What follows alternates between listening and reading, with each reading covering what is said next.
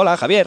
Hola, hola Antonio. Oye, ¿dónde me has traído? ¿Esto, esto qué es? Esto es la selva. Ya ves, ¿no, no notas los, los mosquitos por ahí? Sí, sí, sí, verdad. Bueno, verdad. quiero que te vengas conmigo a otro viaje y otra vez también un viaje en el tiempo. Nos vamos a febrero de 1799, concretamente a Sudamérica, a la cuenca del Orinoco. Un precioso lugar para que me pille cualquier enfermedad, para que me coma un jaguar, en fin. Bueno, no tengas miedo porque nos acompaña un explorador avezado. Te presento al geógrafo y naturalista Alexander von Humboldt. Hombre, von Humboldt, von Humboldt. Hola Javier, hola oyentes de Catástrofe Ultravioleta. Hombre, señor von Humboldt. Aquí somos muy, muy, muy acérrimos, muy acérrimos suyos. Muchas gracias Javier. Presenta- precisamente acabo de hacer un hallazgo de esos que os gustan a vosotros. A ver, venga, cuéntame, cuéntame. Mientras exploraba este territorio de la selva, he conocido a la tribu de los Maipurres, unos nativos muy simpáticos que hace un tiempo exterminaron a sus vecinos, la tribu de los Atures. Ah, cosas de vecinos, muy majos. Bueno, hay que respetar las costumbres locales. Y precisamente me han presentado al último hablante de la lengua aturre. Le tengo aquí conmigo. El último hablante de la lengua ature. O sea, qué, qué interesante esto es. Un viejete, un anciano venerable. No, señor. No, no, no. Es este loro. Espérate un momento, un momento. ¿Me quieres decir que Humboldt encontró un loro que era el último hablante de la lengua ature? Efectivamente. Y lo que dice la historia es que aquel loro aún recordaba 40 palabras de la tribu desaparecida que repetía una y otra vez. ¿Y Humboldt qué hizo? ¿La- ¿Las anotó? Mm, Eso es, lo que pasa que se supone que se llevó el loro consigo a Europa y allí consiguió recuperar los 40 palabras de la lengua cuyos habitantes habían desaparecido. Vale, es una, una bonita historia. El loro que salvó la lengua perdida de los ature, ¿no? Pero, ¿por qué dices que se, que se supone? Bueno, porque la historia no está clara del todo. Parece que una parte podría ser leyenda, otra parte podría ser verdad. La única anotación en los diarios de von Humboldt dice así. En el periodo de nuestro viaje, enseñaron un loro a los maipures, del que sus habitantes decían que no entendían lo que decía, porque hablaba la lengua de los atures. Es decir, que el loro sí existió. Sí, pero lo que no se sabe seguro es qué pasó con él. Pero espera, quiero que escuches otro sonido.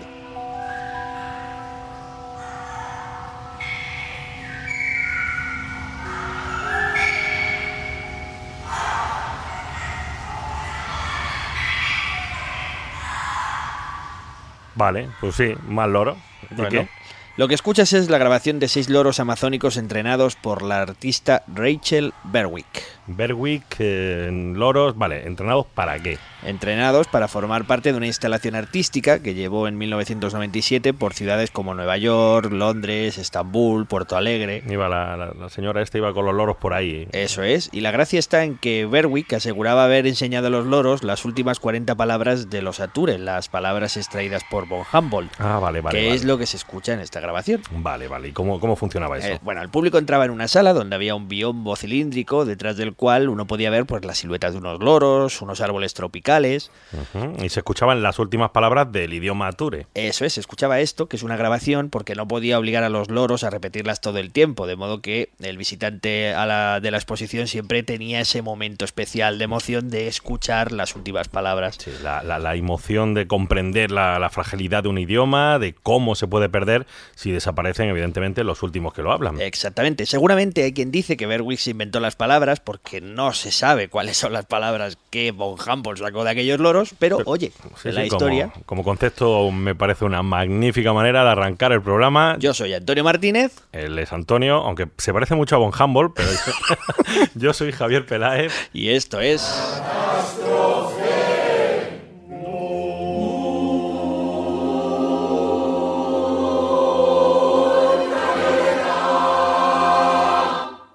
programa de radio se llama Catástrofe Ultravioleta. ¿Lo podría silbar? ¿Qué quieres? ¿Cata? ¿Que te sirve catástrofe? Ultra- Sí, sí, sí, además, lo van a entender seguro.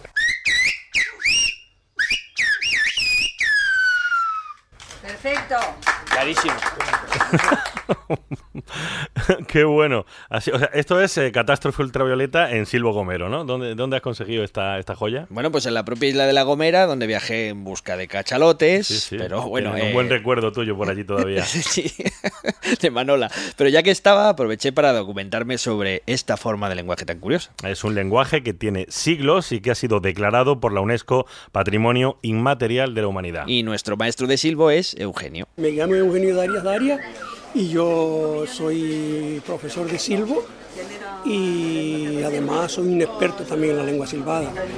No solo experto en, la teoría, sino también en la práctica. Entonces usted vivía, me imagino, en una zona agrícola. O... Sí, yo vivía en una zona agrícola y entonces pues la utilización del silbo era por necesidad. Y cuando dice por necesidad, hay que explicar algo fundamental sobre la, orografía de la isla de La Gomera. O sea, sin, sin eso no entendemos el lenguaje. Claro, una vez que viajas allí ves la forma de la isla que está llena de barrancos y de hecho para ir de un sitio a otro, como siempre hay un barranco por el medio, tienes que hacer un montón de kilómetros. Y claro, de un risco al otro, lo más útil era pedirse cosas, enviarse ese mensaje con unas distancias tremendas silbando. Podemos oírnos entre 2.500 a 3.000 metros. Es decir, antiguamente eh, los silbadores se ponían uno aquí en esta loma y otro en aquella de allá, la que está enfrente, y se comunicaban entre sí. ¿De acuerdo? Bueno, pues ahora, vamos a ir rapidito, ahora les voy a silbar unas palabras que no les voy a decir nada con la palabra, sino todo con el silbo. Entonces, si los pongo, les voy a dar un antecedente. Ahora les voy a dar un saludo y a ver si ustedes saben qué saludo he dado yo. Es un saludo, ¿de acuerdo?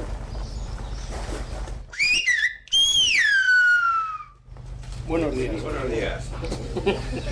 Bueno, aquí Eugenio, nuestro silbador, está demostrando que en realidad el silbo reproduce los sonidos de una lengua. Al principio reproducían el guanche y luego pues se adaptaron al castellano. El silbo llega a la, isla de La Gomera cuando llegan los primeros pobladores. Llegan desde el norte de África, estos pobladores son los prehispánicos, hablan bereber, se silba bereber. Cuando llegan los castellanos a colonizar las islas, eh, se habla castellano y se silba castellano. Por lo tanto, se puede silbar cualquier idioma con el silbo. Da igual que sea alemán, que sea inglés, que sea francés, cualquier tipo de idioma, se puede silbar. ¿De acuerdo?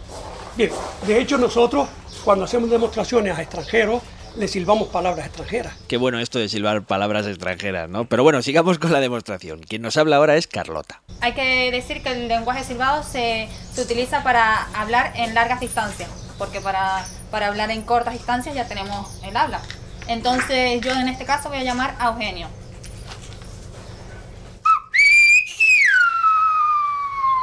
Si Eugenio me contesta, me va a, contestar con un fuío, que quiere decir como que me ha escuchado y que ya... Sí. Y yo ahora le voy a dar un mensaje, le voy a decir, dile al camarero que traiga una botella de vino tinto.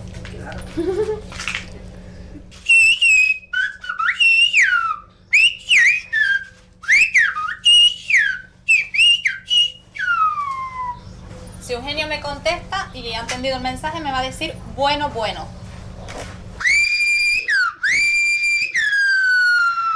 Pero cabe la posibilidad también de que Eugenio no me haya entendido me da, y que yo le tenga que repetir el mensaje. Y en este caso me contestaría yo no te entiendo. Bueno, pues ya lo sabes. Puedes pedir una botella de vino a un paisano a tres kilómetros de distancia. Oye, mira qué narices, si le vas a pegar ese viaje que se traiga al menos dos, ¿no?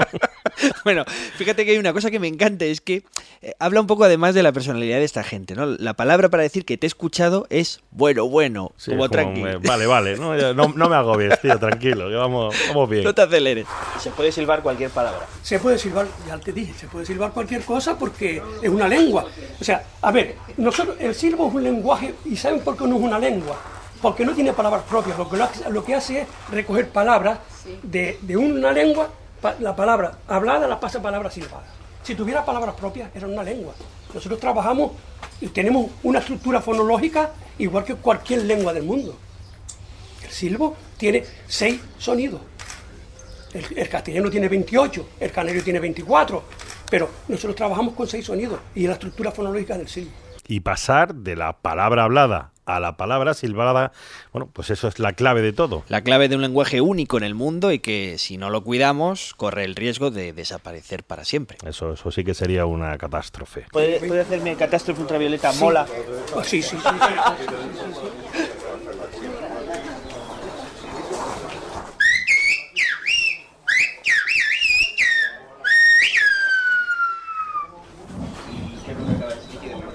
Catástrofe ultravioleta mola.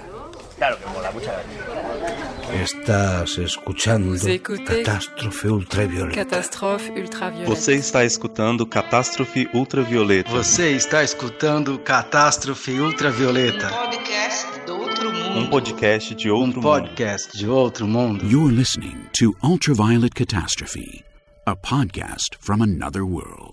Llegado esto es una catástrofe. Estáis escuchando Catástrofe Ultravioleta, un podcast que no sería posible sin el apoyo incondicional de la Cátedra de Cultura Científica de la Universidad del País Vasco. Y de la Fundación Euskampus. Recordad que podéis seguirnos a través de nuestra web, catástrofeultravioleta.com. Y además, oye, tenemos un Twitter que tenéis que seguirnos ya desde hace tiempo, es eh, catástrofe-uv. Estamos hablando hoy además de lenguas, de lenguas perdidas y a punto de desaparecer. Así se llama el episodio, Babel. Aunque por desgracia ahora estamos en una especie de Babel inversa. Un mundo en el que cada vez hay menos idiomas en vez de más. Y para saber mejor de qué estamos hablando, quiero que escuchéis a otra persona. Lake, ocean, sea, Paasi. Paasi my duptin. Leaf, tap tap.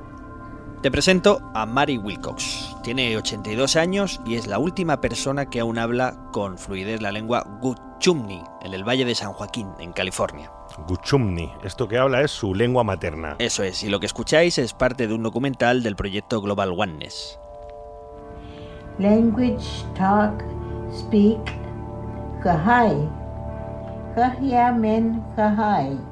Lo que está diciendo Mary en esta grabación son palabras en Guchumni, porque lleva siete años haciendo un diccionario con las palabras de su lengua para que no desaparezca. I left my Indian language behind when my grandma died. I didn't speak the language anymore until um, my sisters started to teach the kids. Bueno, más o menos lo que cuenta Mary en el documental es que ella tuvo que dejar, como pasa en muchas ocasiones, su lengua materna atrás cuando emigró y a partir de ahí el lenguaje lo fue dejando de usar y se fue olvidando. Claro, ella dejó su lengua atrás cuando murió su abuela, que es lo que dice en el documental, y dice que parece raro que sea la última y puede que desaparezca uno de estos días, no lo sé. Es la última hablante de su idioma. Ya me chaasi. Y esto otro que estás escuchando es un cuento transmitido de padres a hijos durante generaciones. ¿Y qué, qué dice el cuento? Bueno, vamos a traducirlo porque a mí me parece muy bonito. Ya me.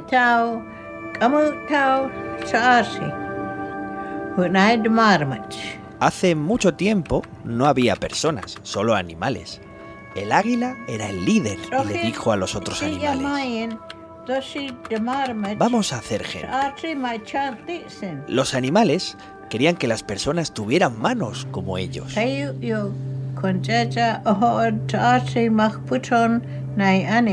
El coyote y el lagarto querían que las personas tuvieran manos como ellos. Y el águila dijo, el coyote y el lagarto correrán una carrera. Correrán hasta lo alto de la montaña y el primero que ponga sus manos encima de lo más alto será el ganador.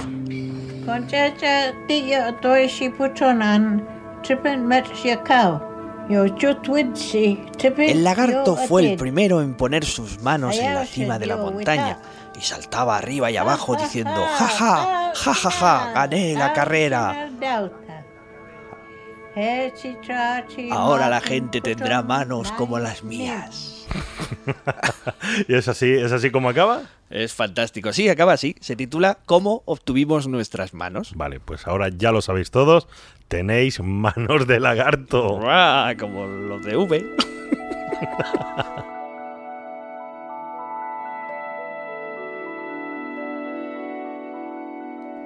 Pero Mary Wilcox no es la única persona que lucha en estos momentos en el planeta por salvar un idioma. Hay decenas de lingüistas de todo el mundo que libran una batalla parecida cada día para recuperar lenguas de las que un día puede que no quede ni rastro. Su trabajo consiste en documentar, mediante grabaciones principalmente, los testimonios de los últimos hablantes de cada lengua. E intentar concienciar a las propias comunidades y al resto del mundo de la importancia de conservar este patrimonio. El caso de Mary Wilcox y el Guchupni es una gota en el océano. Solo en Estados Unidos se calcula que hay unas 130 lenguas nativas de las que quizá no quede ningún rastro dentro de algunos años. Y la UNESCO advierte de que más de la mitad de las 6.000 lenguas que se hablan en todo el planeta están en riesgo de desaparecer. O sea, la mitad de las lenguas del mundo están ahora mismo en peligro. Sí, señor. Pero bueno, sigamos con nuestro viaje. Ahora quiero que me acompañes a otro lugar del planeta. This is a World Trade Center bound E-train. The next stop is 50th Street. Estamos en la Gran Manzana, en pleno centro de Nueva York. Por sorprendente que te parezca, este es uno de los lugares más idóneos para encontrar a los últimos hablantes de decenas de lenguas del mundo. Hombre, es la ciudad en la que viven más representantes de más culturas de todo el mundo. Eso es, se calcula que en Nueva York se reúnen los hablantes de más de 800 lenguas y que muchas de estas personas son las últimas en hablar este idioma en todo el planeta, debido a los conflictos o desastres que arrasaron sus zonas de origen. Bueno, pues en este contexto, un grupo de lingüistas se han decidido a buscar a los últimos hablantes por la ciudad, por allí, por Nueva York. As was just said, Daniel Kaufman, um, professor, assistant professor at the linguistics department at Queens College and co-founder of the Endangered Language Alliance. Este hombre es otro de nuestros protagonistas. Es el profesor Daniel Kaufman, quien junto a otros especialistas fundó hace unos años la Alianza de las Lenguas en Peligro. The Endangered Language Alliance es una organización cuyo objetivo es localizar a los hablantes de estas lenguas y enseñar a las comunidades a preservarlas. Porque en Nueva York no solo se encuentran hablantes de lenguas nativas americanas, sino de idiomas como el tamán, una lengua de Nepal,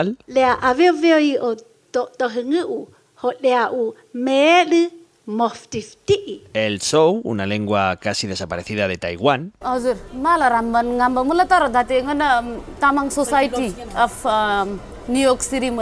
O el chamorro de las Islas Marianas. ¿Cuántos lenguajes chamorro?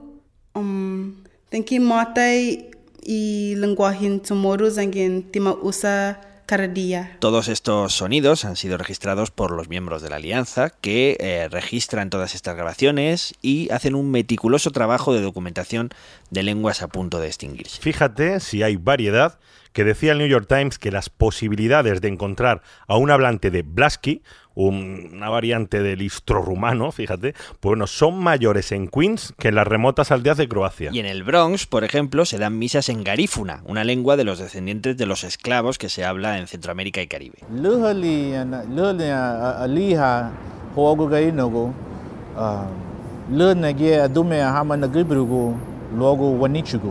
De alguna manera, yo creo que incluso podríamos decir que el equipo de Daniel Kaufman son una especie de cazadores de lenguas en Nueva York. Sí, pero no solo en Nueva York, te voy a contar una historia. Venga, estoy preparado. Vamos a ver, en 2006 el profesor Kaufman realizó un viaje a la isla de Celebes, en Indonesia, en busca de los últimos hablantes del Mamuju, una lengua astronesia que se cree casi desaparecida. O sea, es una gente con unas, unos hobbies, unas aficiones muy buenas. ¿eh? Bueno, sí, el caso es que tú no tuvo nada de éxito, estuvo por allí bastante tiempo, pero no encontró ni siquiera a un solo hablante de mamuyo en las islas. Bueno, pues se volvió entonces a Nueva York, a la Gran Manzana, de vacío. ¿Mm? Se volvió de vacío, pero si esto acabara aquí, esto sería una mierda de historia. y esto es catástrofe ultravioleta, no te olvides, querido. Así que... Así que, así que, sí. Bueno, pues que Kaufman asistió unos años después a una boda familiar en el barrio de Queens y el hombre estaba allí en los bancos de la iglesia, esperando, supongo yo, que viniera la novia, uh -huh. cuando de repente la persona que tenía al lado... No. Sí, resulta no. que era de aquella región de Indonesia, de la misma. No me digas. Y mira lo que contaba él en el New York Times. Sitting right next to me is a man from Sulawesi. I said, "Oh, great. What language do you speak?" Mamuju. Bueno, estaba sentado. sí, sí. Y estaba justo a mi lado y resulta que era de la isla de Celebes, así que le pregunté, ¿y qué lenguas habla? Y me dijo, Mamuju. Bueno, el tío estaba flipando Claro, allí mismo. claro, tú imagínate, había viajado al otro extremo del mundo a buscar hablantes de Mamuju y se había encontrado con uno de ellos en el barrio de Queens, en Nueva O sea, York. Lo típico, que vas a una boda y te encuentras con la tía de tu pueblo o con un tío que habla mamucho. No te vas a creer que aquí me he encontrado en la boda de tu prima. La mamucho. bueno, yo creo que. Bueno, Kaufman eh, lo grabó, ¿no? Bueno, Grabó a alguien hablando mamucho. Sí, sí, claro, escucha, escucha. Waktu diproklamirkan kemerdekaan, disuruh mene ke Harmusakar, itu pangkat itu waktu letnan kolonel. Disuruh ne ke Harmusakar, tama di Sulawesi, untuk mempadiang tentara. Ngaran itu TKR. Jadi, sumumbamo mako di Sulawesi, subelak di Jawa, No, ¿Y qué sabemos, qué sabemos de este tipo? Bueno, el hombre se llama Husni Hussain, tiene ahora 70 años y es la única persona en Nueva York y en una de las pocas del mundo que habla este idioma. Ni siquiera lo puede practicar con su mujer, que es de otra región, ni siquiera con sus hijos. Y lo único que puede hacer es hablar de vez en cuando con su hermano por teléfono en este idioma. De hecho, quizás sea la primera vez que se registra esta lengua eh, en vivo, en directo, una lengua que además no tiene forma escrita. Sí, la verdad es que es increíble que, que- que el trabajo de estos lingüistas termina descubriendo tesoros que, que estaban escondidos ahí a la El vista de todos. objetivo último no es recopilar lenguas y ya está. No, no, no, lo cuenta Kaufman en una charla.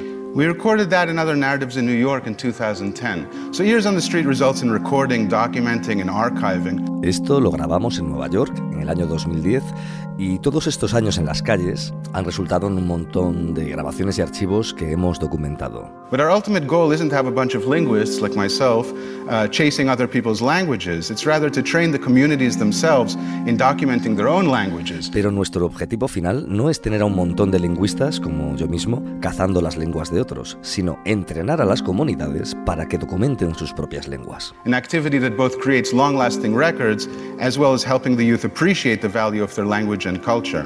Una actividad que genera archivos duraderos, además de ayudar a los jóvenes a apreciar el valor de su cultura y de su lengua. Stand clear of the closing doors, please.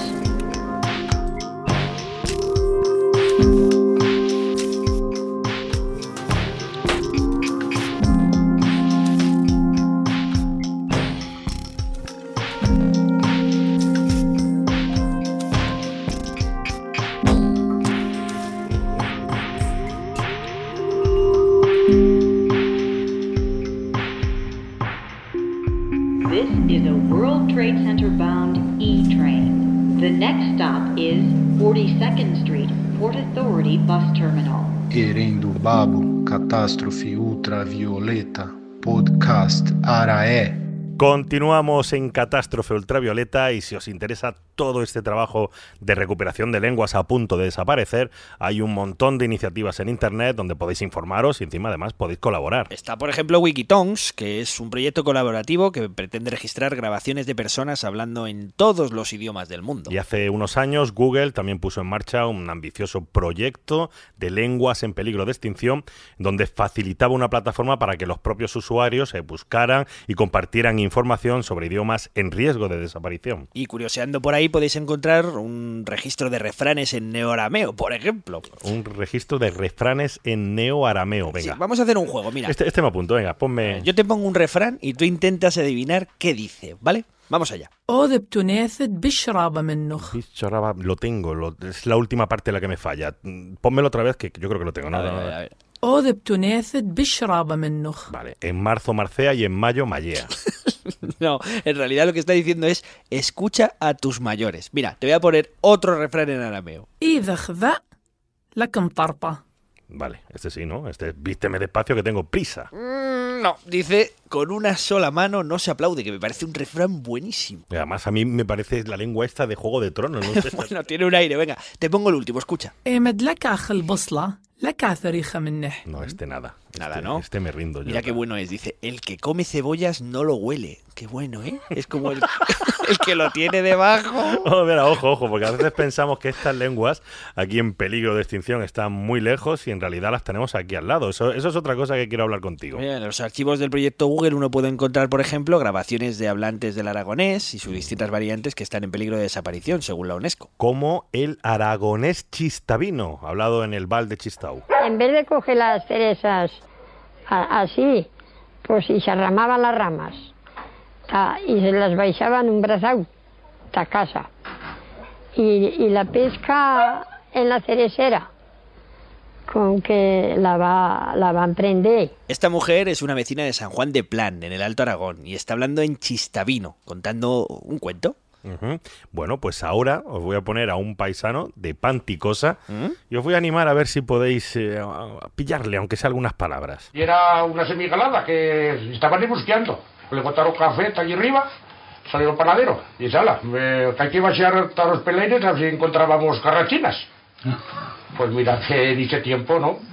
Plegamos por allí, pues ya dimos una batida por todos los cafés aquellos.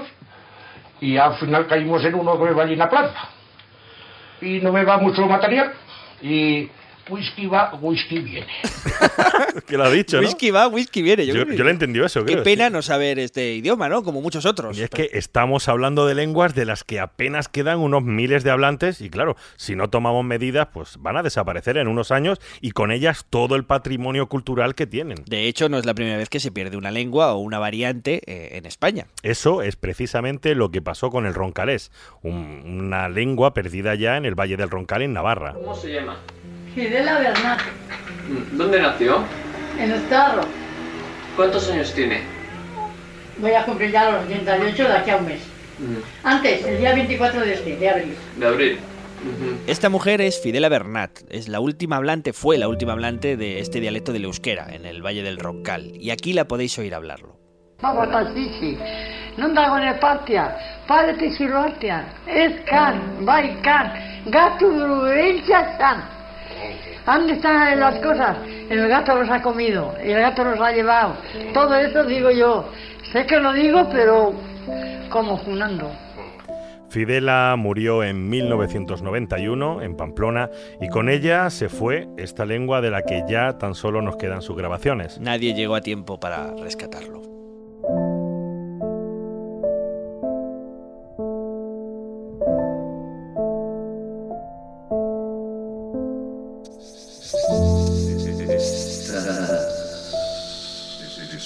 escuchando. Caretas ultravioleta. Oye, y para no irnos de, de bajón, porque esto de las lenguas que se pierden es, Sí, es yo un estoy bajonazo. con el ánimo por los suelos, la Bueno, verdad. vamos a ver si cambiamos de tema y vamos a darles a nuestros oyentes. eh, ¿Tú te acuerdas de aquella noticia de 2007, creo que fue? Hombre, es mítica, aquella que hablaba de dos ancianos de una pequeña localidad de México, que eran los dos únicos hablantes de la lengua zoque. El zoque ayapaneco, ¿no? Sí, mira, Eso era. es. Espera, tengo el titular por aquí, es que decía, a ver, ¿cómo, cómo era? ¿Lo tienes tú por ahí? Efectivamente, lo- eran los dos últimos hablantes de ayapaneco, no se hablan entre ellos. Sí. Ese era el titular. No, los titulares decían, los dos últimos hablantes, sí, de, de un idioma milenario, ya no se dirigen ni la palabra. Eso es, y se lo publicó entonces eh, la prensa en todo el mundo. eh, la noticia era que eso, que, que no se hablaban y que había un drama entre ellos, ¿no? Pues eh, estos dos ancianos, Manuel Segovia e Isidro Velázquez, al parecer vivían en un pequeño pueblo de Tabasco llamado Ayapa. Y quien contó la historia en su momento fue don Fernando Nava, que era director del Instituto Nacional de Lenguas Indígenas de México, que puso este ejemplo pues para alertar de la desaparición de lenguas indígenas. Bueno, aunque todo esto está basado en hechos reales, en realidad la historia no era exactamente así. Ya sabéis que para salir de dudas, lo mejor es llamar al protagonista. Sí, buenas tardes, don Fernando. Hola, ¿cómo está? Encantado de saludarle, soy Antonio Martínez, le llamo desde España, desde Madrid. Igualmente, gusto de escucharlo, eh, estoy a sus órdenes. El profesor Nava ya no es director del Instituto Nacional de Lenguas, pero lo era cuando se descubrió el caso de los dos hablantes. Y bueno, de todas maneras sigue activo. Mi profesión es de lingüista y sigo trabajando eh, en las lenguas indígenas de México, claro. Pero antes de continuar, vamos a ver de qué lengua estamos hablando. Mire, se trata del, de la lengua ayapaneca, que tiene pues un, un riesgo potencial de, de desaparición. ¿Y qué sabemos sobre esta lengua, el ayapaneco? Es, es sí, es, es una lengua soqueana. Eh, eh, el soque lo podemos entender como un término que abarca distintas lenguas que Ajá. se hablan tanto en Tabasco como en Veracruz y en Chiapas, que son entidades eh, eh, de la República Mexicana, ¿verdad? Estados, como le llamamos nosotros. Pero vayamos al asunto. Nava y otros lingüistas acudieron allí, a la localidad de Ayapa, y entonces... Fuimos a la comunidad y, y conocimos a estas dos personas que eran, al menos en ese momento, pues quienes eh, se reportaban como eh, las personas con mayor competencia comunicativa en esta lengua. Los dos últimos hablantes de ayapaneco. ¿Quiénes eran los, los que hablaban esta, esta lengua? Pues eh, mire, eh, hemos eh, identificado pues co- eh, a, a- a don Manuel Segovia y don Isidro Velázquez. ¿Y qué pasaba con ellos? Que es el fondo de la cuestión al que quiero llegar. Mire, pues eh, eh, yo eh, yo referí en alguna ocasión, en alguna entrevista, que, que eran personas eh, que eh, se conocían desde luego eh, y, y no no es que fueran necesariamente los los eh, más íntimos amigos en la comunidad, ¿verdad? Eh, eran eran pues vecinos de, del pueblo, es una es una localidad pequeña y el hecho de que fueran eh, los últimos hablantes eh, pues eh, no los hacía necesariamente eh, pues eh, íntimos o, o- o muy cercanos, ¿no? Hasta aquí toda la historia más o menos cuadra. Empieza a tener sentido. Pero es que hace unos años, eh, unos años después, hubo un grupo de personas que acudió a investigar lo sucedido y dijo que todo esto era mentira. Claro, porque se publicó algo que no era cierto. Don Fernando nos aclara el malentendido. Claro, pero, eh, pero usted o lo que ha trascendido es que estaban peleados. ¿E- ¿Esto es verdad o, o quizás No, no, sea- no. sea- Lo que lo que yo dije es que ellos eh, cotidianamente no no se hablaban, ¿no? O sea, los dos, no ulti- los dos últimos hablantes del Ayacaneco no se hablaban. Sí, cosa que no significa que estén peleados, ¿no? Es Vale, decir, son, son dos vecinos que, que se conocen, se saludan, pero eh, no, no llevaban una relación eh, pues eh, íntima, especial, en función de que se reconocieran pues como los últimos hablantes y, y en virtud de ello pues tuvieran eh, eh, pues a manera de refugio, a manera de eh, no sé, una cosa nostálgica, una cosa incluso romántica, eh, eso no sucedía, ¿no? Cada uno de ellos llevaba su, su vida, O sea, que en realidad lo único que ocurría aquí es que no eran amigos. ¿eh? Bueno, también es curioso, ¿no? Que los dos únicos no, no, no se hablen mucho. Tiene ¿no? su gracia. Hubo cierto enredo porque también se dijo que no eran en realidad los dos últimos hablantes de Ayapaneco, pero lo que pasaba y pasa muchas veces es que luego se identificó a otras personas que hablaban este- esta lengua, y no- pero no fue aposta, no se mintió. Lo importante aquí es el fondo de la historia, qué es lo que pasa con esta lengua si, se, si al final se están protegiendo. Y aquí vienen las malas noticias. Eh, mire, hay, hay avances, sobre todo legislativos, hay avances institucionales, se han creado eh, institutos, pero en general eh, la población sigue comportándose con mucho racismo, ¿no? Eh, uno de los indicadores al que yo me refiero constantemente es que se sigue aplicando el término dialecto para referirse a las lenguas indígenas, ¿no?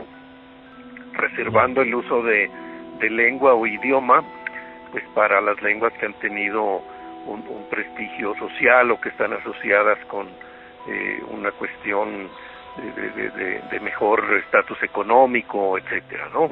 Lo que nos está contando el profesor Nava es que se siguen dejando de lado todas estas lenguas indígenas. Eh, eso sigue ocurriendo, sigue sigue habiendo una presuposición de eh, unidad lingüística en ciertos casos que, que no existe y, y poco esfuerzo para que eh, esa diversidad sea reconocida y, y atendida debidamente. Ahí lo tienes. El drama, lo verdaderamente terrible de esta historia es que mucha gente sigue sin entender lo que se pierde cuando desaparece una lengua. Siguen sin entender lo que se está perdiendo. La experiencia humana pierde un testimonio, pierde eh, una forma en que hemos eh, como comunidad eh, eh, visto, enfrentado, eh, intentado resolver al- algunos enigmas, ¿no? Es, es una pérdida que, que me parece estas personas que, que se manifiestan como indiferentes al caso, eh, proyectan que como comunidad global eh, no hemos entendido el, el- el valor de estos de estos componentes de, de nuestro paso por la Tierra. Esto es Trastio Crobda. Ultravioleta. Seguimos en Catástrofe Ultravioleta, hablando de lenguas que se pierden, y al hilo de esto me viene a la mente una cita de Wittgenstein que resume bastante bien lo que intentamos contaros. Allí, donde están las fronteras de mi lengua, están los límites de mi mundo. Eso es, porque cada lengua es exactamente eso, una forma de entender o de describir la realidad. Bueno, sí, la, la frase de Wittgenstein es muy bonita, pero no, no nos confundamos porque las lenguas no solo sirven para comunicarse. Es verdad, a veces sirven precisamente para lo contrario, para que no te entiendan. Y para demostrarlo, os vamos a hablar de una lengua, no, de una jerga. ¿Habéis oído hablar alguna vez de la mingaña? La mingaña es una jerga de oficio, en este caso en el oficio de los esquiladores, que lo utilizaban pues para poder entenderse entre ellos sin que el dueño del ganado estuviera, o sea, pudiera entenderlos. Esta jerga se habla en una zona muy concreta de la provincia de Guadalajara, entre Milmarcos y Fuente el Saz, y surgió como una manera de entenderse entre los que trabajaban en la lana. Hoy en día el oficio se está perdiendo y lo mismo pasa pues con esta curiosa forma de comunicarse. Por eso me gustaría presentaros a una de las personas que está intentando evitar que esto se pierda. Me llamo Blanca Gotor, Eh, soy profesora de visual y arte, pero mi papá era esquilador de ovejas y entonces eh, me ha explicado cómo funcionaban las cuadrillas, qué hacían para, para poder entenderse entre ellas y en consecuencia en qué momento se generaba esta jerga de oficio que se llama la mingaña. Blanca lleva tratando de recuperar la mingaña muchos años y está intentando también evitar que se pierda. Y para mantenerla viva pensó que lo mejor era conservar sus relatos. Empecé a hacer unos cuentos, bueno, no sé, simplemente se me ocurrió que era la forma de prolongarla y de darla a entender un poquito más y entonces le sugerí a mi padre que me hiciera primero el cuento de la caperucita, luego el cuento del gato con botas y luego ya como yo estoy en Barcelona y, y les empezó a gustar el tema este de la jerga, pues ya me atreví a utilizar a amigos para que fuésemos traduciendo otros otros cuentos. Sí, pero todo el mundo ya estamos deseando saber cómo suena esto de la mingaña, así que vamos a escuchar un fragmento de un cuento, primero en castellano y luego pues traducido a mingaña. Escuchadlo. Entonces, sonaría así, en castellano sería, un anochecer entró un chivo en una iglesia, como de costumbre, antes de cerrar las puertas, el monaguillo preguntó, ¿hay alguien dentro? El chivo no le contestó, así que el muchacho cerró bien las puertas bajo llave y luego se marchó para su casa. Y en Mingaña sería, una nite achantó una arocha trapense en un templo. Como cada lucera, al achantar las molinos, el que invoca una mancera al gurria dijo, ¿a curva algún vale o escacha achantao? El arocha trapense no le faló nastia, así que el moningue achantó las molinos con la Fernanda y se mandó y se mondó a su sitio. ¿Qué? ¿Cómo, cómo se te ha chantado el cuerpo? Muy bien, qué bien suena, ¿eh? Pero bueno, vamos al origen de esta jerga. Surgió de la misma manera que otras jergas más famosas, como por ejemplo el lunfardo en Argentina, para tratar de entenderse sin que un tercero te pillara. El argot este, la jerga, se llama la mingaña, que de alguna manera es la contracción de mengaña, y que funcionaba un poquito en torno a eso, a engañar o a que, más que engañar, a que el amo del ganado no se enterara de los pactos internos que hacían la cuadrilla, que tenían la cuadrilla. ¿Y qué tipo de cosas se podrían decir estos esquiladores que no podían saber los dueños? Mira, por ejemplo, eh, las michinas, esto cuando estaban trabajando entre ellos. Un ejemplo claro, las michinas acurvaban gallardas y groseras y en el gandullo no acurvaban pelusa. ¿Qué quería decir esto? Que las ovejas eran muy grandes y gordas y que por lo tanto en la tripa no tenían apenas lana. Fíjate tú qué historia tan curiosa, porque Blanca comenzó a recuperar esta jerga con su padre y ahora lo hace con su tío, que es uno de los últimos hablantes de Mingaña. Se llama Miguel y creo que también hemos hablado con él, ¿no? Eso es. Sí, buenas tardes. Hola, buenas tardes. Quería hablar con Miguel. Sí, ¿Qué tal? Eh, soy Antonio Martínez, periodista. Me ha dado su contacto su sobrina, Blanca. muy bien. Miguel nos cuenta cómo era aquella vida entre las ovejas. Nosotros éramos esquiladores, siempre trabajando con la lana. Esquiladores, colchoneros, cardadores. o sea que estábamos todo mu- mucho tiempo con la lana, trabajando en la lana, pero luego da la casualidad que íbamos a dormir al saco de la paja. O sea, mucha lana, pero luego a dormir en paja. ¿verdad? Sí, fíjate, además, la anécdota es una especie de dicho o de chiste entre los propios esquiladores. A mí me costó entenderlo y luego me lo contó en Mingaña el propio Miguel. acurvábamos aperadores, eh, gurrufacheros, tocadores de pelusa, cañas de luceras y por la nite a pistolear al calatayú con cutiplén de cablota. Vale, la, la explicación... Tutiplén, yo creo que dice tutiplén, fíjate. Ah, tutiplén de cablota, ¿eh? bueno, la explicación eh, pues es lo mismo, ¿no? Intentar que no te entienda el jefe. A ver, había veces que no te interesaba que los dueños supieras de, supieran de qué hablabas. y, Claro. y de ahí venía la migaña. Vamos a conocer más secretitos del mundo de las ovejas. Que las ovejas que nos traía el amo mm, eran malas. Entonces, traducido era eso. El- la- las michinas que nos acurvaba el vale acurvan romas. Entonces, cuando tardaban mucho, pues decíamos, el tío Vitoriano esta mañana se ha pistoleado, que no acurva con el, con el Vitar y con las pobrecitas. El tío Vitoriano nos ha pistoleado. Ojo. Sí, sí, pero bueno, ¿qué pasaba cuando, cuando el jefe se enteraba? ¿No se enteraba qué pasaba si les pillaban? Cuando preguntaban a lo mejor qué dice, pues cambiábamos de tema. A lo mejor decíamos, no, que decimos que, que va a llover o que va a, a- yo qué sé, cualquier excusica para cambiar de tema. ¿Qué estáis, qué estáis hablando ahí? ¿Qué estás, ¿De qué estás hablando? ¿Qué vamos a estar hablando? Está aquí que la tarde se está quedando un poco fea, que parece que va ¿Estás hablando del tiempo? eh, de llover. ¿De ovejas no estás hablando? Que no, que estábamos hablando de que hace que estáis- fresco. Estáis chapurreando una cosa y que no me entero. No, estamos achantando aquí las La cosas. Bueno, vale. Hören Sie UV-Katastrophe. El olor ultravioleta. Bueno, ya veis que nosotros no controlamos mucho la pingaña y es porque lo mismo que les pasaba a ellos, cuando eran jóvenes iban aprendiendo. Claro, cuando eres joven, pues, pues algunas veces metías la pata. Y claro, decía una de una forma y otra de otra, entonces te, ellos te decían, ya se ha chantado la paturra.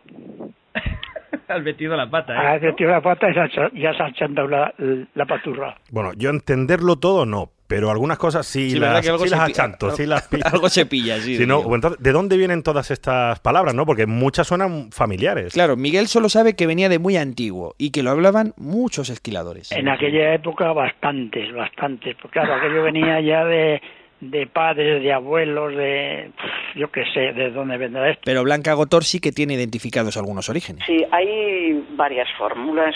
Una es totalmente inventado, puesto puesto que es castellano castellano antiguo, castellano viejo y entonces hacen pequeñas transformaciones, pero hay otras que son unas metátasis, por ejemplo, pronto sería toprón, fresco escofres, plaza zapla, o sea, le dan las Esto es, como los juegos que hacíamos de niños, ¿no? Sí, De- sí, en cierto modo, en cierto modo sí. Y no solo jugaban a cambiar el orden de las sílabas, también tomaban palabras prestadas de otros idiomas. Y bueno, por ejemplo, del vasco tienen oreta, que es agua, chacurra, que es perro, carriza, que es piedra. Del catalán tienen formache, que es queso, morchetas, que son judías, nite, que es por la noche. Del caló, trena, que es calce- cárcel, eh, piltra, que es cama. Del francés incluso, gros, grande, bueno. vilache, pueblo. Y del castellano no evolucionado, pues tienen, por ejemplo, falar, filandear. Y luego ya sí, ya hay muchas que son inventadísimas, claro. Por todo esto, Blanca está haciendo un diccionario que, si te acuerdas, es como el que contábamos al principio de la lengua nativa de Nuevo México que estaba recopilando Mary Wilcox. Y ahora le está usted ayudando a Blanca a algo que había empezado con su padre, ¿no? Sí, quiere hacer un diccionario y la, había empezado con su padre, entonces que era, era un, un buen maestro, quizás mejor que yo, porque era un poco más mayor, y bueno, quiere seguir, quiere seguir para que no se pierda la mingaña. Me llama por teléfono o nos juntamos alguna vez y me pide, bueno, algunas, algunos párrafos que ella no los, no los sabe bien, pues me los pregunta y yo suelo, suelo explicárselo lo mejor que puedo. Todo para que no se pierdan estas pequeñas historias. Los esquiladores madrugábamos mucho. Al, al amanecer, al, sí, hace- al hacerse de día, afilábamos en la piedra del el peine y la cuchilla. Y la máquina va mejor, esquila bien y no se hace daño a la oveja. Y esto, traducido en engaña, A ver. se dice, los Juanmondas mai- maineábamos cañas. Al chafarse de lucera, amolábamos en la carriza el melchor y la melchora, la moga curvaba más gallarda, se aperaba gallardo y no se chafaba romo a la michina. Qué bueno. La, la oveja, ¿cómo era? ¿La pichina o...? La oveja la, la michina. Le estás pillando el truco entero, vamos, de aquí a nada te veo ahí michineando, apoquechando y melchoreando, ¿eh? Sí, la, bueno, la verdad es que es divertido, pero hay un mensaje triste que es que esta lengua, esta jerga va desapareciendo porque ha desaparecido su razón de ser, que Claro. es el trabajo en el campo, el intentar que no te pille el, el dueño de las ovejas. Si se, se pierden los esquiladores, se pierden los oficios, también se pierden las lenguas que utilizaban ellos. Y si no fuera por Blanca y las personas que la están ayudando y están colaborando con ella, pues esto desaparecería. ¿A a usted se le escapa de vez en cuando algo en Mingaña todavía a estas alturas o ya no lo...? Sí, sí, hombre, alguna cosita así. Sí, en una conversación a lo mejor que... Una conversación, co- mm, claro. cotidiana, a lo mejor se le, se le escapa cuando se enfada o cuando discute con alguien. ¿no? Sí, sí. ¿Cómo puede ser que se le escape, por ejemplo? ¿Qué puede ser que diga? Ah, pues se me ha mondado. Se me ha mondado. Se me ha eso- se me ha mondado de la musa. Se me ha ido de la, se me ha ido de la cabeza. Es fantástico, qué bonito suena. es muy bueno. Sí, señor, sí, señor. Eh, a partir de ahora podemos usarlo en nuestra Eh, vida se me ha- cotidiana. Se me ha mandado de la, de la musa, ¿no? Se me ha la se me ha cabeza. mondado, se me ha mondado. Yo, yo lo voy a in- incorporar a mi vocabulario. A partir de ahora se, se me escaparán muchas cosas de la musa. Bueno, viendo que te ha gustado la mingaña, te estaba reservando una sorpresa para el final. Porque antes de terminar le, perdí, le pedí a Miguel que me dijera una frasecita en su jerga. ¿Te imaginas cuál? Chanta. Invocar a Pique la Moravia de Cañas. ¿Qué significa? Significaría catástrofe ultravioleta. Mola. Hombre, que mola. Hombre, que mola. muchas, muchas gracias, Miguel. Bueno, ahí lo tienes, ¿eh? Sí, sí, ¿cómo es? ¿Cómo es? Embocar a pique la moraña de caña. Significa catástrofe. de cañas, de ultravioleta- cañas. De cañas. Ca- ¡Mola! Catástrofe ultravioleta mola. Espera, que te lo digo también en silbo. ¿Te acuerdas cómo sonaba? En Silvo Gomero. Y hasta aquí ha llegado nuestro episodio, el de las lenguas que se pierden, el de las lenguas de Babel. Es curioso porque cuando a la gente le propones esto, le cuentas esto, que hay lenguas desapareciendo, hay una parte que considera que, bueno, que qué más da, si total, eh, si no la usa nadie, eh, lo importante es entenderse. Sí, Es- no, que al final todos vamos a hablar el mismo idioma y cuanto menos mejor nos entendemos. ¿no? Exactamente, ¿no? le dan ninguna importancia al hecho de que una lengua desaparezca. Y es como si, por ejemplo, yo te cuento, bueno, se ha quemado el Museo del Prado, ¡ay, qué más da! Si está el Reina Sofía. Claro, sí, sí, no. O, dicen, o de aquí a unos años, imagínate que, que desaparece el castellano.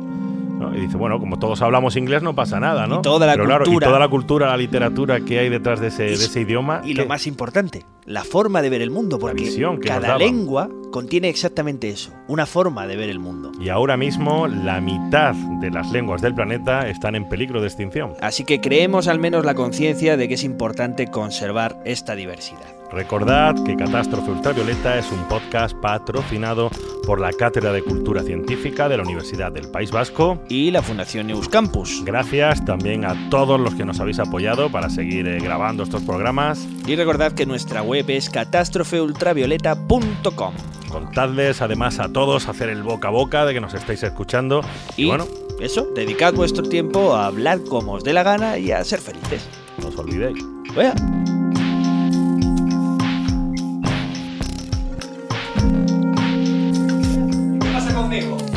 Pasa, Maruso? Ah, Javier Álvarez, joder. Se me olvidó el puto Javier Álvarez. Está en peligro de Es el extinción. técnico, es el que... ¿Cómo te llamas?